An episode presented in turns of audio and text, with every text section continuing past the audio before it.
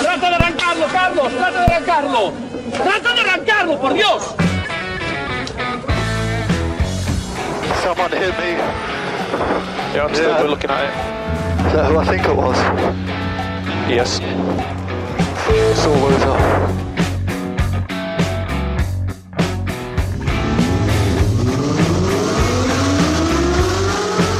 Izquierda buena más ojo corta, se cierra poco. Corta, no cortar. Para izquierda rápida. Para derecha buena más, se cierra poco. Para izquierda buena más, se abre. Acaba buena más, se abre. Sasar. Para derecha buena más, no cortar. Para izquierda rápida, ojo, se abre. Para uno. Derecha rápida, ojo con fe. Rápida, ojo con fe. Acaba rápida menos.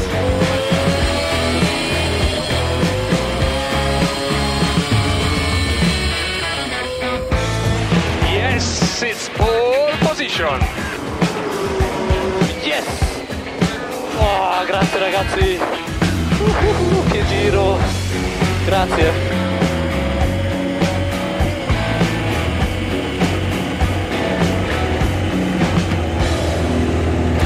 Hola, hola, hola, hola, hola. Buenas tardes, buenos días, buenas noches, bienvenidos, bienvenidas, turbotraqueros.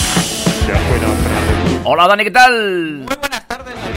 Bienvenido. Espera, que te he perdido, te he perdido, te he perdido. Se nos oye mal. Te he perdido, ya está, ya estás Ya ahí. nos hemos encontrado. Eh. Bienvenidos, principio accidentado para un turbotrack muy, muy, muy especial para nosotros, David. Cierto, En es. esta tarde de sábado, por fin un poquito soleada, ya era hora. Un poquito de calor. Mm, y feliz Navidad para los que nos escucháis en podcast desde el futuro. Casi, casi primavera, diría, incluso a estas horas de la tarde, aquí en la capital la Navarra, desde donde grabamos, producimos este TurboTrack MK18.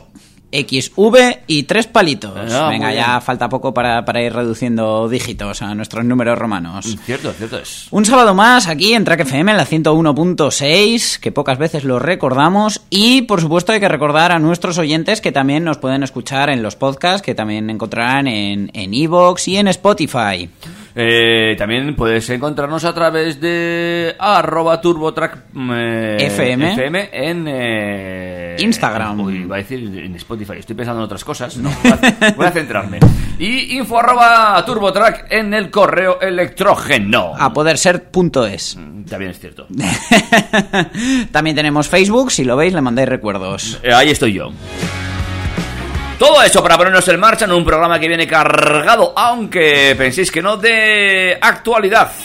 Mucha actualidad y una novedad muy grande. Hemos tenido que, que hacer hueco. Esta semana solo se habla una cosa en internet, en la prensa. Y España no era de es- Estefanía. Y es... ¡Uh! ¡Estefanía! Esta tarde la tenemos cargadita, la verdad que va a ser intensa, vamos a hablar de muchas cosas y vamos a escuchar mucha música también. Vamos a hablar, por ejemplo, de una nueva app. Sí, es que el becario de la DGT lo sigue petando, vamos. Yo, por favor, señores de la DGT, os propongo que cambiéis a Pere Navarro por el becario. Hablaremos de mantenimientos de los vehículos. Sí, porque casi 7.000 coches, eh, bueno, 7.000 conductores andan por ahí con el coche mal mantenido. Luego te contaré cómo lo hemos sabido. Podemos hablar también de hidrógeno. Mm, Sí, porque hoy vamos a tener barra libre. Volvemos a hablar de mantenimiento, pero esta vez eléctrico. Claro, porque no podemos hablar de hidrógeno, de eléctrico y de gasolina sin hablar de sus costes. Eh, el verano y un nombre propio. Efectivamente, Luca de Meo, Renault. Volvemos a la carga. Y todo el mundo ahí esperando, esperando. Ya está aquí. Trending Topic esta semana, por fin lo hemos visto. Han guardado la novedad muy, muy, muy, muy bien hasta el día anterior que se justo se filtró, pero la verdad que es, es un logro. Sí, te Por digo- mi parte es, es una pena que después de todo el trabajazo que han hecho desde, desde la compañía para, para ocultar esa novedad y, y poder dar la exclusiva justo el día antes se filtre, pero bueno, estas cosas son así, el espionaje industrial y la mala praxis de algunos trabajadores consiguen estas cosas y los demás nos beneficiamos de ello viéndolo antes de tiempo. Señores, el león de cuarta generación, el rey, ha renacido. Pues todo eso y mucho más en los próximos 55 minutos, amigos y amigas, aquí en Turbo Track. Permanece en sintonía que arrancamos en breve.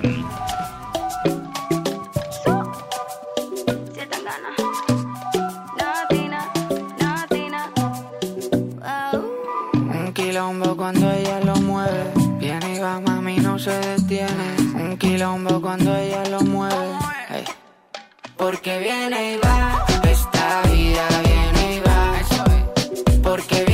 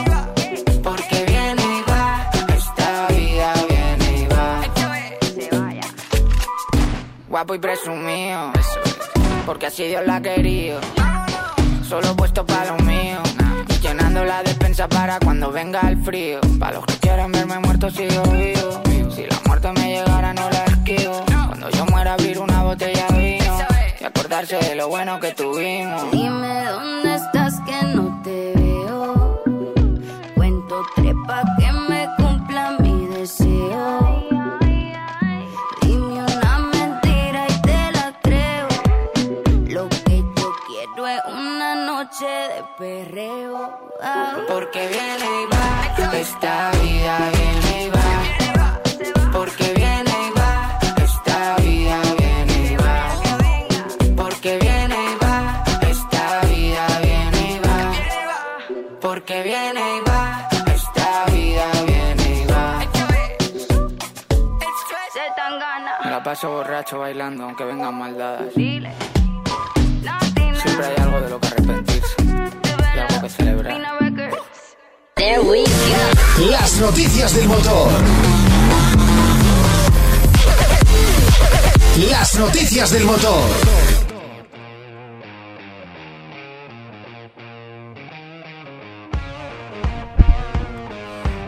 Venga chicos y chicas que arrancamos ya rápidamente con eh, el eh, invitado estrella de esta semana en Turbo Track, el becario de la DGT. Eh, la verdad que estoy buscándolo en LinkedIn, a ver si, si doy con él, porque la verdad es como para darle una plaza fija últimamente. Mm, ¿Qué nos ha hecho hoy?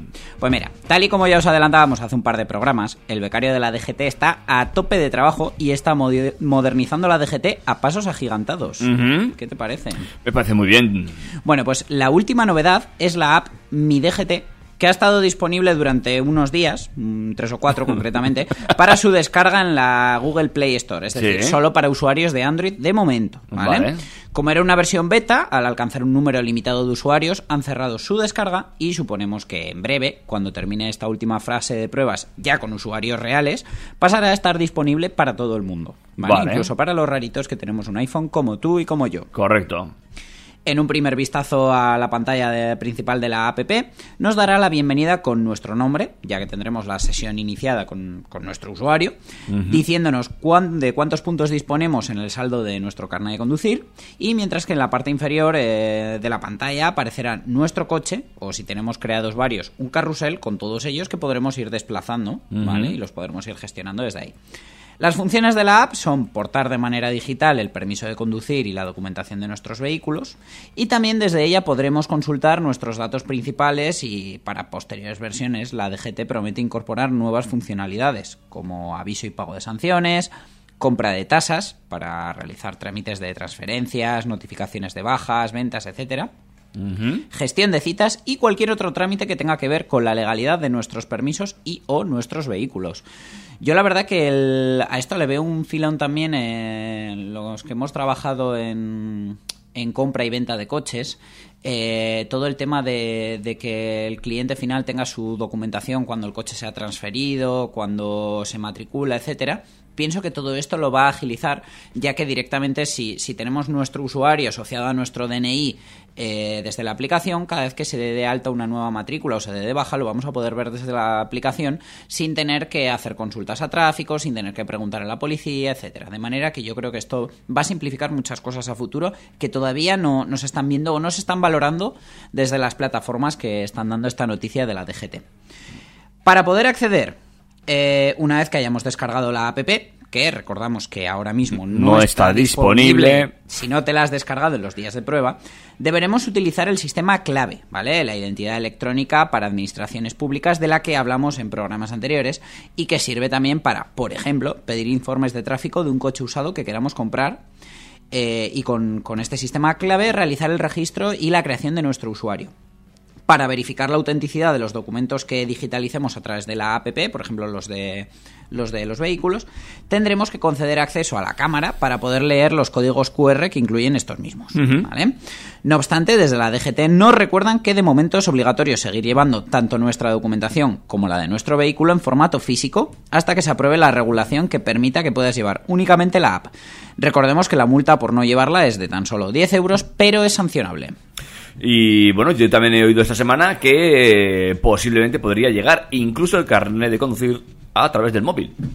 Lo que pasa que vivimos en un país que, pues, evidentemente mm, hay muchos niveles, hay muchos tipos de usuarios y no vamos a poder tener únicamente un, un carnet de conducir digital, también tendremos que tener uno físico, al menos de momento. Pero sí que todo esto a lo mejor podría facilitar también los trámites de renovación, eh, abaratar los costes de renovación y mantenimiento de ese carnet de conducir, que es caro como la mortaja, aunque en gran parte es, pues como ya lo conté al final de la temporada pasada, cuando un amigo mío, que no era yo, se renovó el carnet después de un mes caducado, eh, lo más caro es el reconocimiento médico. Pero bueno, pienso que va a venir muy bien todo este ecosistema digital de la Dirección General de Tráfico. Hombre, tampoco es tan caro ahora renovarse el carnet de conducir, ¿eh? Eh, perdona, que yo me dejé como 70 euros, ¿eh? ¿Y te parece que ahora renovar el carnet de conducir 70 euros? Bueno, pues 70 euros por, por un trozo de plástico que me permite comprarme un vehículo que paga impuestos, que gasta combustible, que paga más impuestos y que tengo que pagar impuestos por conducirlo y luego a mayores de haber pagado impuestos por conducirlo tengo que pagar por aparcarlo.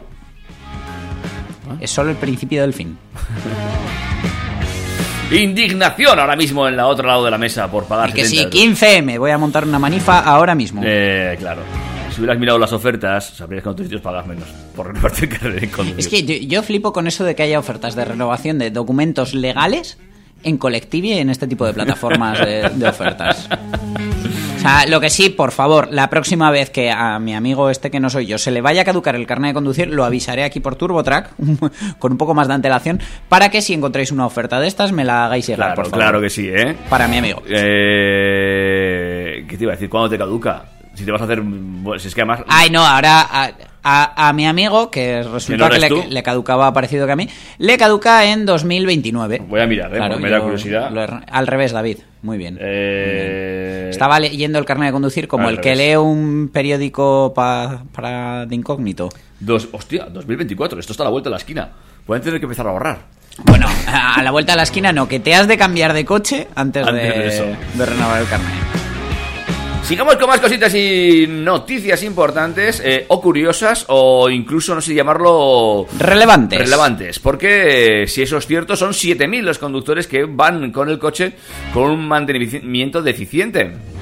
Pues sí, David, eh, y lo hemos sabido porque entre el 20 y el 26 de enero, hace solamente unos días, la DGT ha llevado a cabo una campaña de vigilancia del mantenimiento de vehículos en carretera mediante controles policiales. Mm, En esta campaña se han inspeccionado un total de, apunta, 164.602 vehículos de todo tipo, ¿vale? De todos estos, 6.828 conductores han sido sancionados en, recordemos, tan solo una semana, por no cumplir unos mínimos de seguridad relacionados con el mantenimiento del vehículo.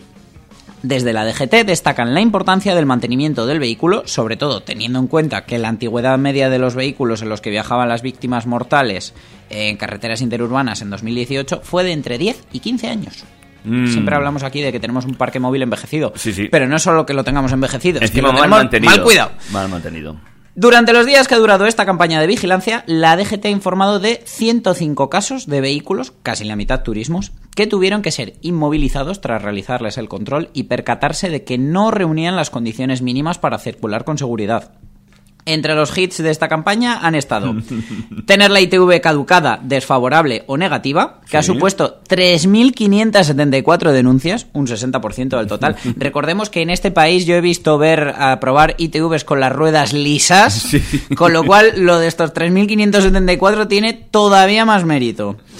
En segundo lugar, aunque muy muy por debajo, está el mal estado de neumáticos. Por favor, señores, que es lo que nos une a la carretera, que el único punto de contacto entre la carretera y el coche son los gomáticos.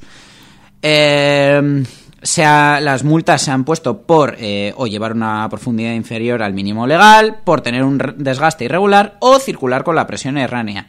512 han sido las multas impuestas por este motivo.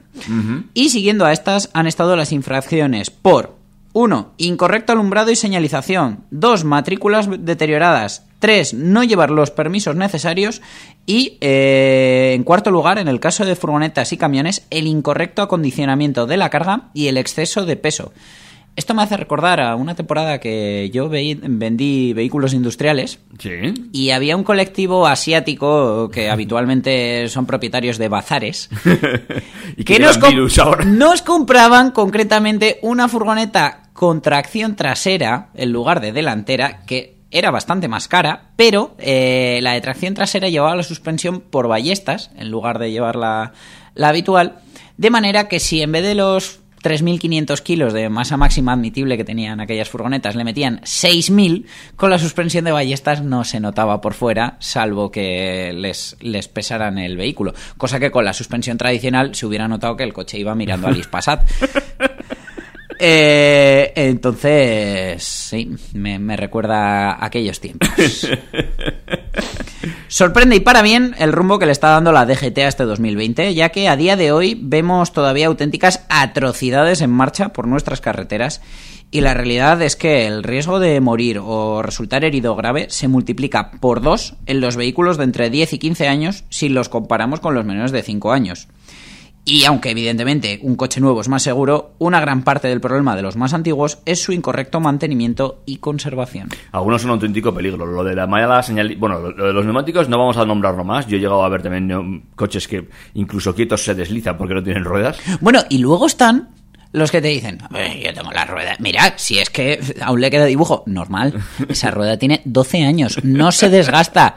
Va gastando la carretera. O sea, vale, no te estás gastando el dinero en ruedas. Gástatelo en asfalto, que nos estás gastando la carretera todos. Eh, pero he visto también la- lo de la mala señalización, lo de no llevar ningún, vamos, luces de freno traseras ninguna. Eh, eh, Bueno, las de posición son opcionales. Opcionales. Y ya ni hablemos de los intermitentes. Bueno, que no, eso- ¿para qué? ¿Para qué? A algunos no le venían ni de serie. Y así, amigos y amigas, nos encontramos en el parque automovilístico a día de hoy. Esto es Turbo Track, seguimos con más cositas. Turbo Track. Fuimos a la playa un lunes para olvidarnos de las penas. El destino quiso que yo te encontrara ahí en la arena. Cayó la noche y vimos las estrellas.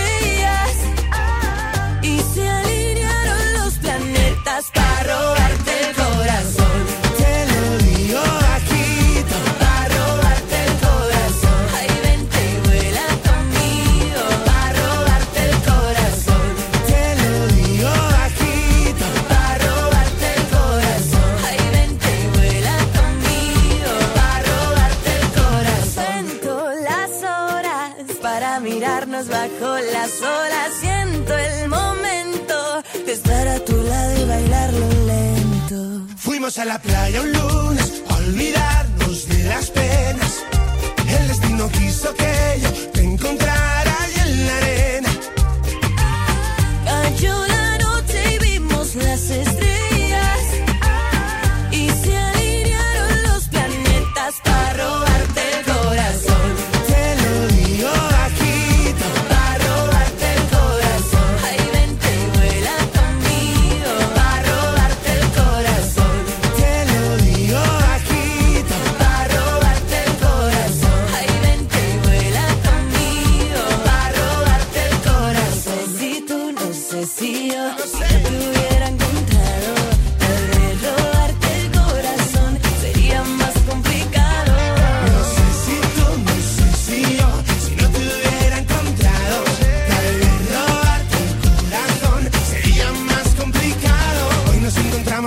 Dos almas gemelas, brindando con tequila y tomando con la guerra. Hoy viene Anagor con camisas de color, ya que está Bombay para enseñarte lo mejor. Si sale el sol, contigo la semana empieza mejor. Yo quiero tu sonrisa todos los días, con sabor manzana, fresa o sandía. Yeah, yeah. Fuimos a la playa un lunes a olvidarnos de las penas. El destino quiso que yo Cayó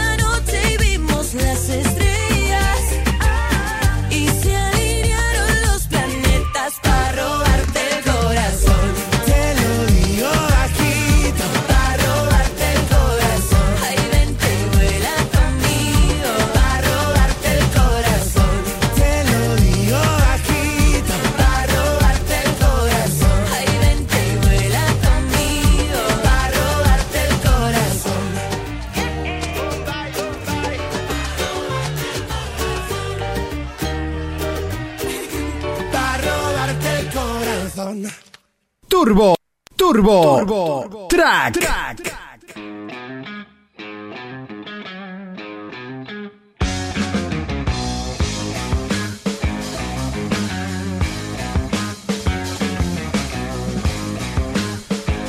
Seguimos adelante amigos y amigas en Turbo Track y atención porque hablamos de cosas eh, que pueden ser interesantes porque si últimamente se habla mucho de la electrificación, se habla del gas, se habla del GLP, del GNC, eh, hay algo que siempre ha estado en el aire y es el hidrógeno.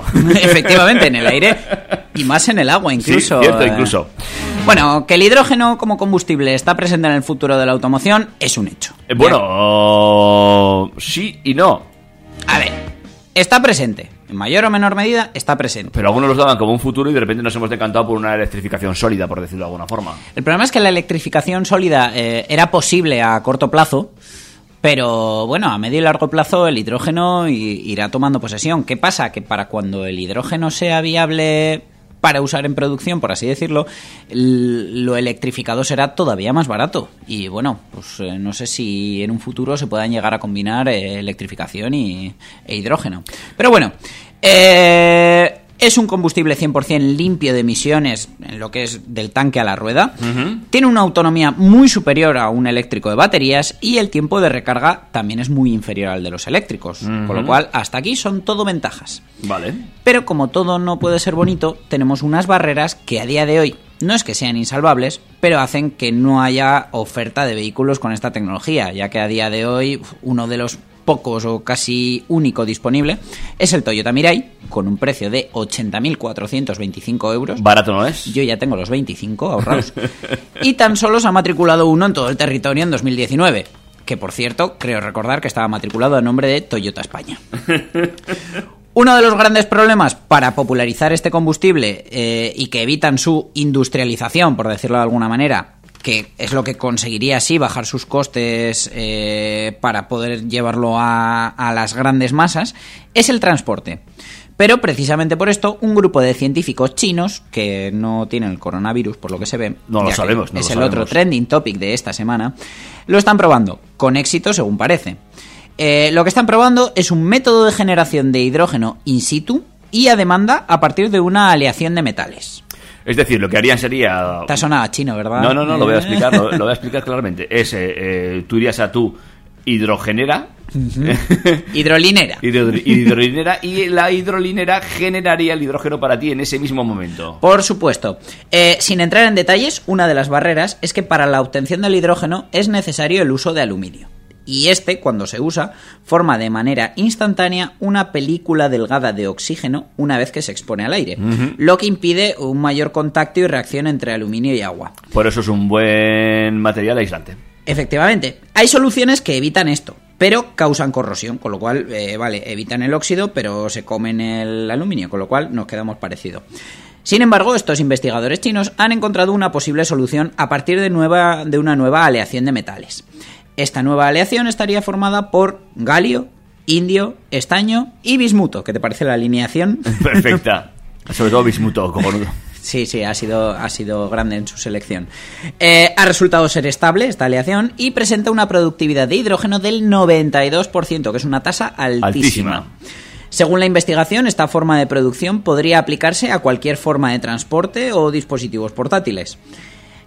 Hay que mencionar que actualmente el 95% del hidrógeno que se extrae a nivel mundial es a partir del reformado de gas natural, un proceso que emite grandes cantidades de CO2 a la atmósfera, mientras que solo el 5% restante se extrae a partir de energías renovables como la electrólisis, que se trata de un proceso de extracción mucho más caro que el del reformado de gas natural, con lo cual uno es contaminante y el otro es caro, pues hacen que a día de hoy sea muy complicado trabajar con hidrógeno.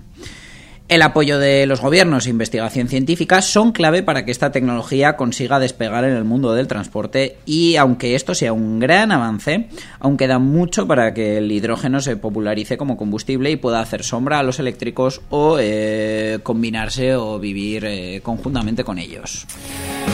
Pues un paso más adelante hacia la hidrogenización del parque móvil, quizás eh, lo veremos, porque todo esto aún puede dar muchas vueltas. Y aunque el hidrógeno siempre ha estado ahí dando vueltas, eh, veremos si termina al final de afianzarse, si encontramos la forma o no. Desde luego, si, si diéramos con ello, pues bueno, es, el elemento más abundante y lo más limpio que podemos conseguir, mucho más que, que el- el- la electrificación, por, por mucho que intentemos utilizar energías renovables, que al final suponen un porcentaje muy pequeño.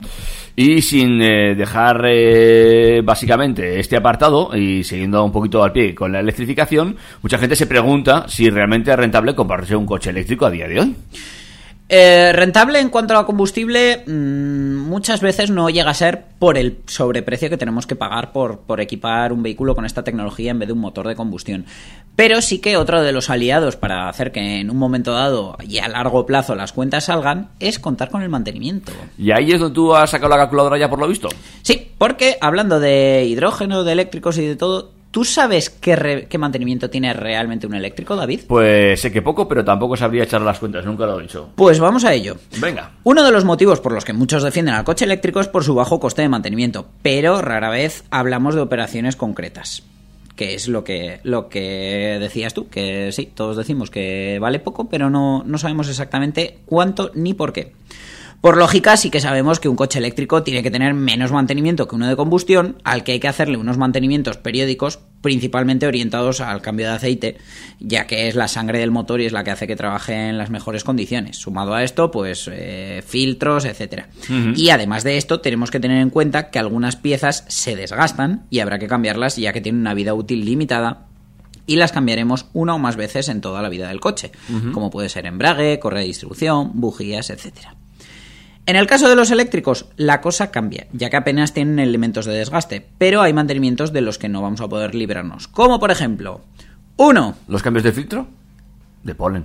Para el acondicionado. Filtro de habitáculos, sí, ese es uno. 2. Limpia parabrisas. Ujú. 3. Los neumáticos. Aunque habrá quien no haga gasto en neumáticos, como ya, Como ya hemos visto. Habría que cambiarlos. 4. Las bombillas y no es LED. De los Bueno, pero, pero sería, sería un poco absurdo, aunque los hay, eh, tener un coche eléctrico con una tecnología de iluminación mm, tan poco eficiente como es cualquier cosa que no sea LED. Ya, ya, sí, sí. Pero los hay, los conocemos.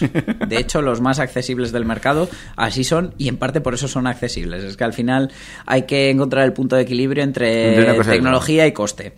Eh, la batería de 12 voltios. Y es que aparte de la batería del tren motriz del coche, siguen llevando una batería de 12 voltios para mm, las cosas de servicio, pues como pueden ser la radio, el cuadro de instrumentos, eh, las luces, etcétera, ¿Vale? Por último, y no menos importante, aunque también en esto hay mucha gente que escatima bastante, las suspensiones. Ya que el coche pues sigue necesitando un sistema de suspensión con sus amortiguadores, con sus muelles y esto hay que mantenerlo.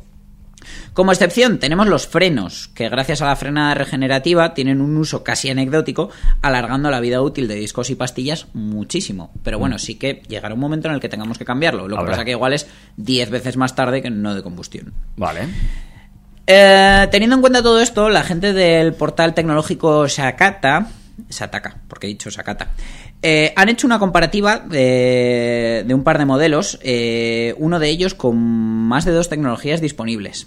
Todos teniendo en cuenta que tengamos el coche en propiedad durante 12 años usándolo 20.000 kilómetros anuales. ¿vale? Bueno, no está mal, ¿eh? Se han ido por un lado a Volkswagen, donde han encontrado eh, lo que hasta ahora era la séptima generación, un Golf disponible con tecnología de gasolina TSI, diésel TDI y el eléctrico e-Golf, ¿vale? En sus cuentas, eh, que han tenido en cuenta varios parámetros, ha salido que en estos 12 años, con 20.000 kilómetros anuales, es decir, 240.000 kilómetros de uso, en el gasolina íbamos a invertir 3.959 euros en mantenimiento, en el diésel 3.749, vamos, lo que es prácticamente lo mismo, y en el eléctrico 1.289 euros. Mm. Supone una diferencia anual, porque es una forma de, de verlo fácil y ver realmente dónde está el ahorro, de 222 euros. Que no está nada mal. No está nada mal. eh, salieron de allí y se fueron a Renault. Y en Renault se encontraron con el Clio de gasolina y Sí. lo que sería la versión eléctrica del Clio, que es el Renault Zoe. Como ese que tenemos aparcado abajo ahora mismo, que parece que ha hecho el Paris Dakar. es que, hay que he dicho, uy, mira, si hay un Zoe marrón. No, era blanco. Era blanco. Era blanco, pero lo disimulaba muy bien.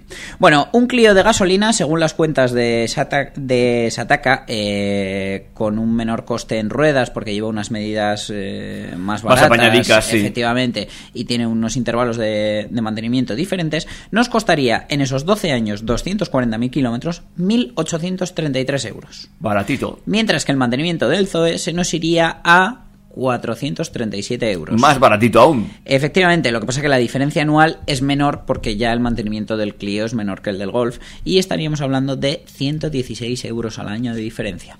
Que tampoco está nada mal. Así que ahí estamos con las cifras, que por fin alguno se moja. Bueno, pues eh, que ha demostrado, amigos y amigas, el tener hoy en día un coche eléctrico puede ser que te ayude a ahorrar pasta a largo plazo. Efectivamente, luego también ahí no estamos teniendo en cuenta que, por ejemplo, los impuestos de circulación, mm, a día de hoy en la gran mayoría de ayuntamientos para los eléctricos están exentos. Más luego lo que nos podemos ahorrar en zonas de estacionamiento reguladas, allí donde, donde haya beneficios para vehículos ecológicos, etcétera. Lo que no sabemos es los seguros. ¿Has mirado tú un seguro bono eléctrico? Si sale mucho más caro o más barato que un gasolina. Pues no- o, no las, o las compañías no lo tienen claro. No lo he mirado, pero sí que es cierto que depende. Depende porque, por ejemplo, eh, en el caso de coches mm, de gama normal que cuentan con una versión eléctrica, el seguro mm, es lo mismo. Pero, por ejemplo, en el caso de coches como, por ejemplo, Tesla, que tienen tan, porqui- tan poquitos servicios técnicos en el país, algunos incluso pillan más cerca los de Francia que los de España, eh, que tienen unas reparaciones tan técnicas, mm, tan costosas por lo, lo complejo de su sistema, eh, la verdad que el seguro puede ser bastante superior al de un coche de combustión. Es una cosa que hay que mirarla. Y luego el tema de, de la asistencia en carretera, porque algunos, algunas marcas lo valoran, no sé si compañías de seguro no, la verdad que no he entrado, valoran el que te puedas quedar sin autonomía por, por un fallo de cargadores, etcétera, porque al final quedarte sin batería eh, no es tan culpa tuya como puede ser quedarte sin gasolina, que puedes echar en casi cualquier lado. Entonces, hay marcas que contemplan dentro de la asistencia de carretera el, el que te quedes sin autonomía. Bueno, pues ahí amigos lo dejamos. Eh, aparcamos este tema y enseguida hablamos de dos nombres propios. Dos nombres propios, una sola fecha, 28 de enero. ¿Ah, sí? Ahora Las te dos- cuento. Las dos cosas a la vez. Sí, sí. Ay, qué tensión, amigos. Es que no querías taza, pues toma taza y media. Venga. Turbo Track. De oír tu voz, ver tu foto en blanco y negro, recorrer esa ciudad. Yo ya me muero de amor, ver la vida sin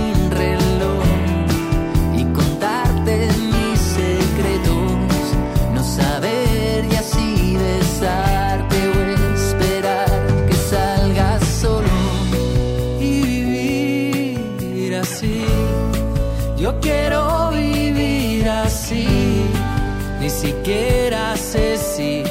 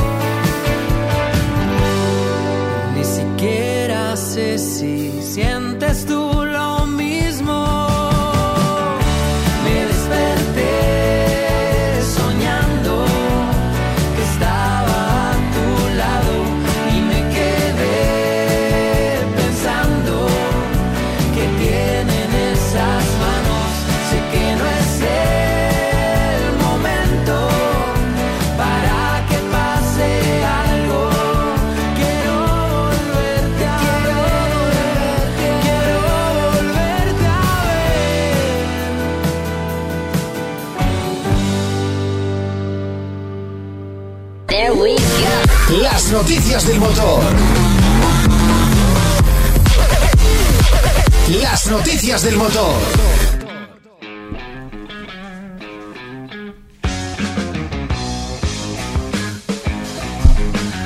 Momento de hablar de uno de los hombres con nombre propio dentro del mundo del motor que ha traído la gloria a SEAT y ahora parece ser que no. Pues sí, eh, empezamos a hablar de, como te he dicho, este 28 de enero, que ha sido un día clave en la automoción de nuestro país. Y no solo porque fue el día que se presentó oficialmente el León de cuarta generación, Del del que que, hablaremos luego, después. sí, sino que es el día en que Renault fichó a Luca de Meo de manera oficial. ¿Casualidad? No lo creo. Querían hacer sombra quizás al pequeño león, ¿eh? Solo te digo que la Torre Eiffel no es lo suficientemente alta como para proyectar sombra hasta este país. Reunidos en París, el Consejo de Renault Group ha dado el visto bueno a Luca de Meo, expresidente de SEAT y todavía empleado del consorcio alemán, que no se nos olvide que todavía tiene nómina del grupo Volkswagen, como su consejero delegado. De esta manera, la presentación más importante para SEAT dentro de este 2020 se ha visto un poquito eclipsada por la marcha de Luca, que realmente podríamos decir que es el padre del león, apoyada por Jean-Dominique Senard, actual presidente de Renault Nissan Mitsubishi y del gobierno francés, poseedor de un 15% de las acciones del grupo francés y con derecho de veto en el Consejo de Administración. Mhm. Luca de Meo viene a poner orden y a construir los lazos rotos entre Renault y Nissan provocados por el misterioso caso de la caída de Carlos Ghosn, el anterior presidente, y su posterior eh, huida a Beirut, en Líbano. Esto Ah. fue una historia rara que ya comentamos en su día. mm, Sí, no que un poquito raro, sí. Sí, sí, a chamusquina. La fecha en la que el italiano empezará a cortar el bacalao en París está fijada para el 1 de julio, cumpleaños de mi señor padre, por cierto, le felicitaremos. Así que con este ya tienen su hit del verano. Bueno, eh, veremos lo que lleva Luca de Meo a la marca francesa y si trae algo bueno. Probablemente sí, eh, de todas maneras yo lo que estoy expectante en este culebrón es ver si de aquí a esa fecha Herbert Diess, eh, presidente del grupo Volkswagen y el que ha sido encargado de retrasar al máximo la marcha de Luca, no solo por lo operativo de su trabajo, sino porque De Meo es conocedor de toda la estrategia y planificación de las marcas del grupo de aquí a 2030, que ya Que es se- mucho. que se dice fácil. Tienen episodios dignos de telenovela mexicana o de Sálvame Deluxe. Desde luego, la tensión supongo que se podrá cortar con un cuchillito. Bueno, también era cosa del grupo Volkswagen haber cuidado un poquito más de Luca de Meo, ¿no? Y haberle hacerlo una contraoferta o, bueno, buscar la solución. Bueno, la realidad es que mm, Demeo tenía proyectada su silla y su mesa en un despacho de dirección general de Audi, de presidencia de Audi, pero eh, al final el grupo optó por ¿Esto es contratar... chascarrillo ya? Sí, sí, esto es totalmente... Venga, pon, pon el jingle, que lo estás No, deseando. no, no, no, no. Deja, deja. Bueno, pues lo hago yo. Turbo chascarrillo. Eh, al final el grupo optó por, por contratar a una persona que venía de BMW para ese puesto. Mhm. Y quizás ahí el mosqueo de Demeo dice, ah, sí, pues eh, aquí os dejo. Ah, Sí, sí, puede ser. De todas maneras, bueno, eh, no es nada del otro jueves que llevan mucho tiempo hablando Renault y, y Luca. Y bueno, pues eh, el italiano se nos va a Francia. ¿Crees que alterará esto la planificación del grupo para los próximos años?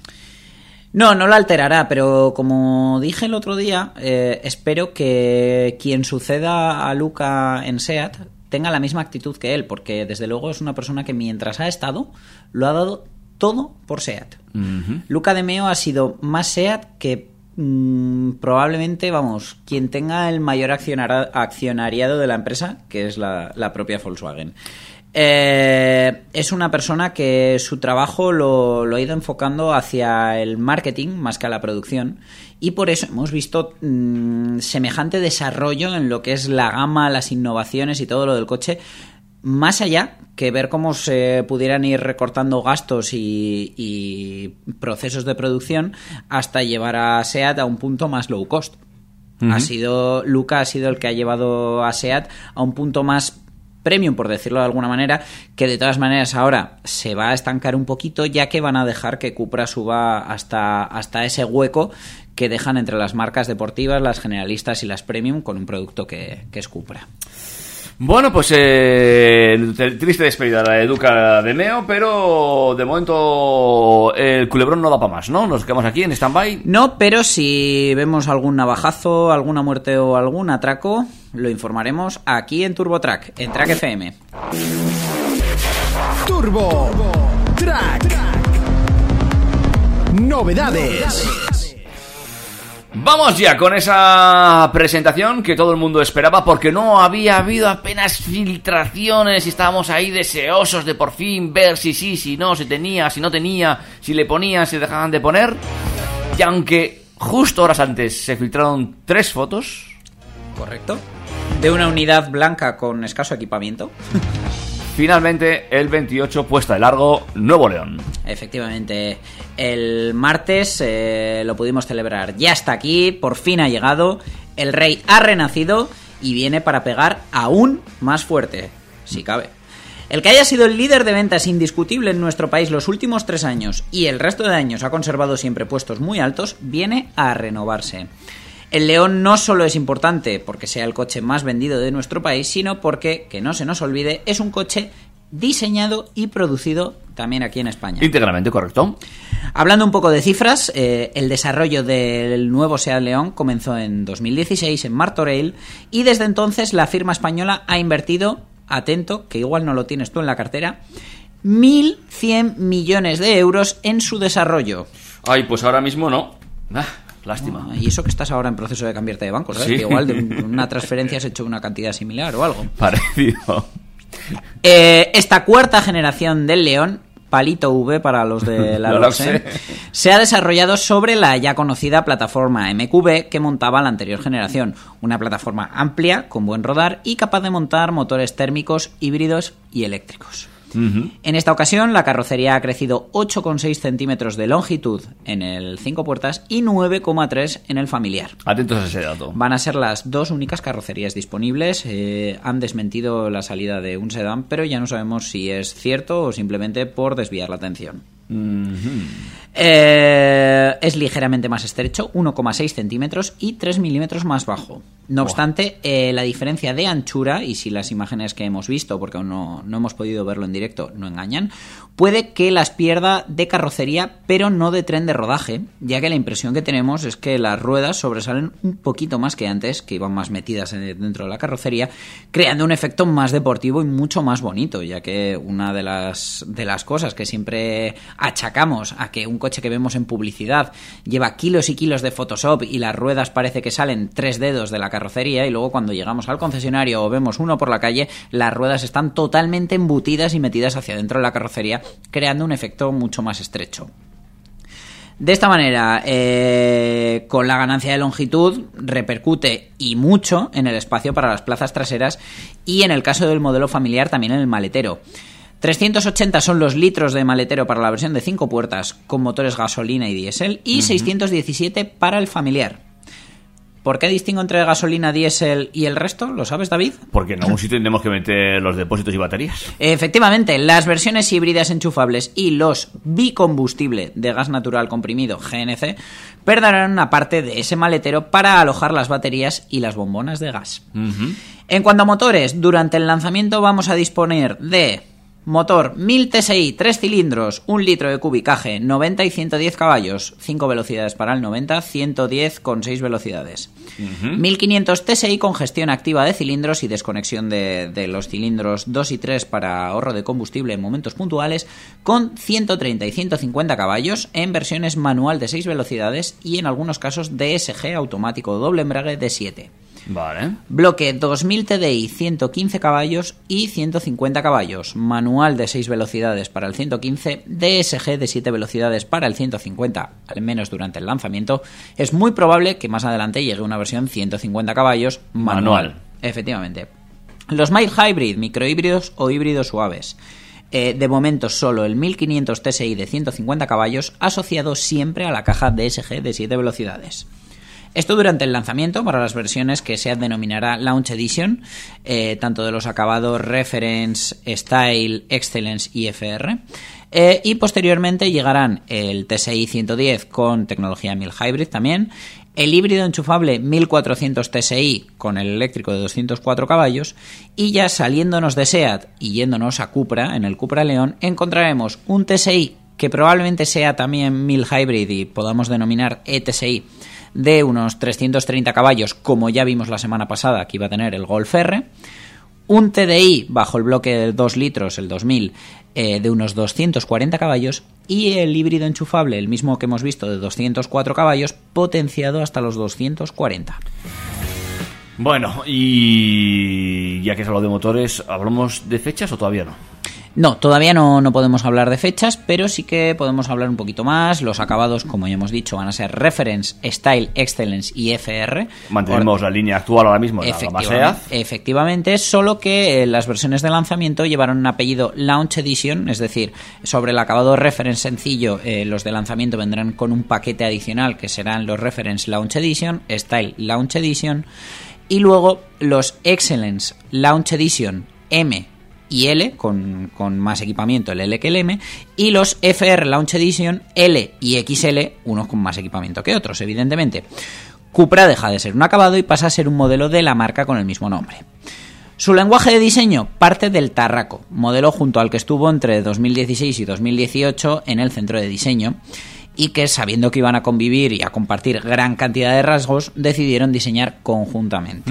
Y de hecho, pues bueno, no hay más que verlos eh, Efectivamente, la, la similitud eh, guarda tantísimo parecido en parrilla, faros, los nervios del capó o los pilotos traseros unidos, por lo que SEAT, ahora que viene iluminada, define como luz infinita. Ujú. En el discurso de la presentación, que, que yo vi en directo, Y que de- fue en inglés. Efectivamente, eh, uno de los ponentes fue Wayne Griffiths, actual vicepresidente de SEAT y CEO de Cupra, dijo que el diseño de la cuarta generación del León era el resultado de cuando los diseñadores ven la luz del sol en Barcelona. Oh, qué bonito. Es que Wayne Griffiths tiene un rollazo y es de un bohemio que vamos. Vamos, vamos. mm, A mí me tiene loco.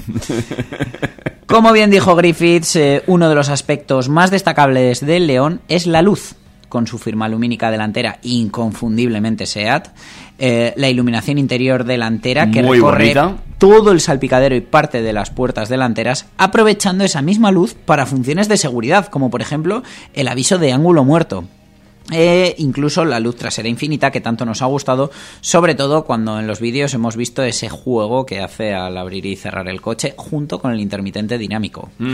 Ya el Tarraco no es el único SEAT con intermitentes dinámicos. En el interior nos vamos a encontrar un salpicadero mucho más minimalista con dos pantallas protagonistas. Una, el cuadro de instrumentos Digital Cockpit, al parecer de serie para toda la gama. Grafías claras, sencillas y clásicas. Eh, a mí esto me ha gustado más que los que he visto, por ejemplo, de sus primos Volkswagen y Skoda, ya que me resultan más irreales. ¿Quiero un cuadro de instrumentos digital? Sí pero quiero un modo de esferas clásico en el que yo pueda ver la aguja normal y, y parezca un cuadro de instrumentos de toda la vida. Pese a poder dar toda la información que podamos necesitar tanto del coche como de la navegación, multimedia, teléfono, etc.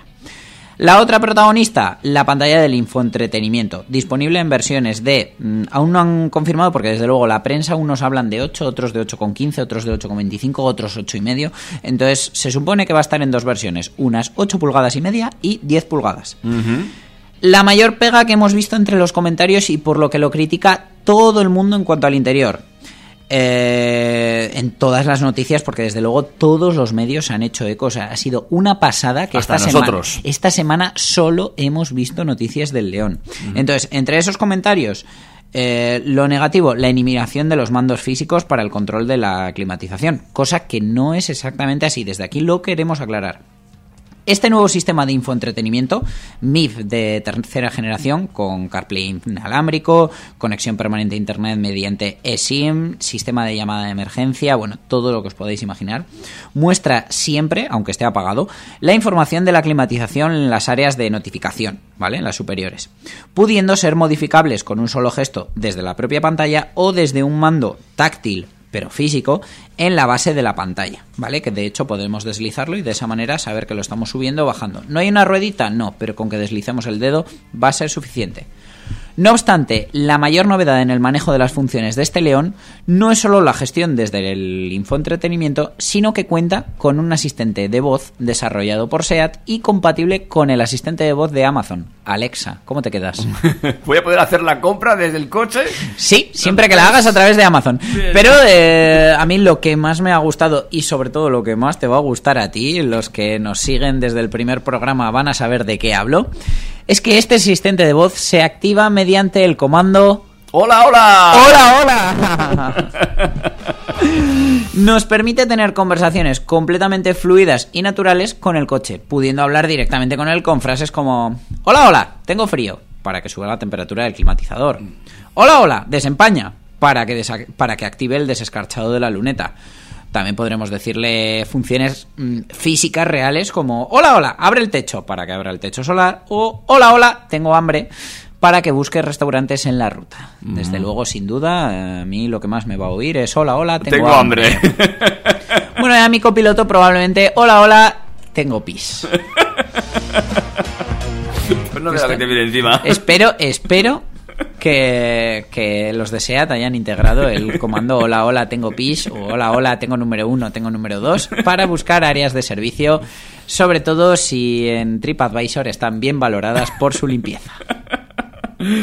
Bueno, eh, el infotainment también cambia totalmente la presencia y la forma de gestión. Eh, sí, completamente. Me ha gustado mucho la tapicería. Se han visto nuevos diseños con nuevas costuras. eh, mucho más fresco, mucho más juvenil. Eh, el diseño del coche pues alarga un poquito el morro, suaviza algunas de las líneas que eran completamente rectas en la anterior generación. Y me ha gustado mucho lo que he visto en materia de asistentes. Mm, Tenemos el control de crucero adaptativo que ya conocíamos, ahora con una función de asistente de adelantamiento, que simplemente llevándolo activo y marcando con el intermitente el coche sabe que pretendemos adelantar y hará la maniobra por sí mismo, Ah. incluso cambiándose de carril.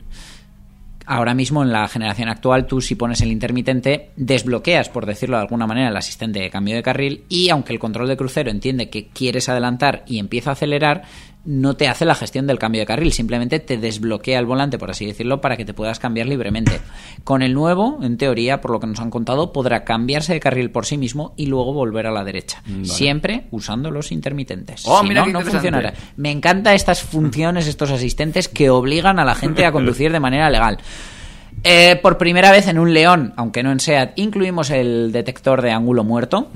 Que ya con el en- asistente de salida de aparcamiento y una función nueva que a mí me gusta mucho, que es la detección de, de tráfico y de ciclistas cuando ya hemos aparcado para abrir la puerta con seguridad. Y ahí tiene mucho que ver esa luz interior. Efectivamente, porque sin tener que fijarnos en los espejos retrovisores y sin montar hardware adicional, por así decirlo, cosa que ahorra los costes para la marca y a nosotros nos mejora la experiencia de uso, la propia luz ambiental de la puerta se encenderá avisándonos si, si hay una bicicleta, un peatón, un coche que viene y se va a comer nuestra, nuestra puerta. Efectivamente. Eh, bueno, eh, de momento tiene buena pinta. Pinta, no, pintaza. Y eso que otro de los comentarios que más se han oído es su parecido con modelos actuales como el Ford Focus o el, el Mazda 3. Simplemente desde SEAT nos han dicho que no es un modelo de conquista. Un modelo de conquista fue el anterior León que cambió radicalmente respecto a la segunda generación y conquistó nuevos clientes que no eran de SEAT, consiguió atraerlos. ¿Ahora qué quieren hacer? Evidentemente, a los que no consiguieron conquistar con la tercera generación, conquistarlos con esta cuarta, pero mantener y fidelizar al que ya tenían sin hacer un cambio radical. Lo bueno de todo esto es que el cambio de león ya está aquí, ya es próximo, eh, que prácticamente si quieres un león de la vieja escuela eh, ya puedes ir corriendo porque mm, están volando, Pero la oferta a cambio es muy buena, con mucho equipamiento. eso sí, y que el nuevo pues todavía no vayas a concesionar a verlo porque no está y no vayas a pedirlo porque tampoco se puede pedir. Efectivamente, hasta el mes de marzo, probablemente casi casi abril, es decir, hasta antes de Semana Santa, no van a tener el coche en los concesionarios. Sí que iremos viendo muchas pruebas de prensa, porque eh, supongo que empezarán a, a hacer las jornadas de prensa y a dejar los vehículos, etcétera. Y eh, bueno, eh, estamos deseosos de ver cómo va el coche en carretera, aunque partiendo de la plataforma MQB mm, es muy mal se tiene que dar para que no vaya bien. Eso iba a decir yo. Pues chicos y chicas, hasta aquí. Hasta aquí hemos llegado. Eh, Dani, un placer. Un placer un sábado más, David. Nos oímos por las redes y recordad que podéis escribirnos a través de arroba turbotrackfm en Instagram info arroba turbotrack en el correo electrónico. Punto y- es. Efectivamente. ¿Ves? Es que todo se pega. No dormimos en el mismo colchón, pero nos volveremos de la misma condición. Eso es. Y Eh, en Facebook también. eh, yo sé que querías una última canción, llevas todo el programa cantando todas las canciones que te he puesto, pero eh, uno también tiene sus gustos. Así que nos vamos con esta. Sorpréndeme. Adiós. Adiós.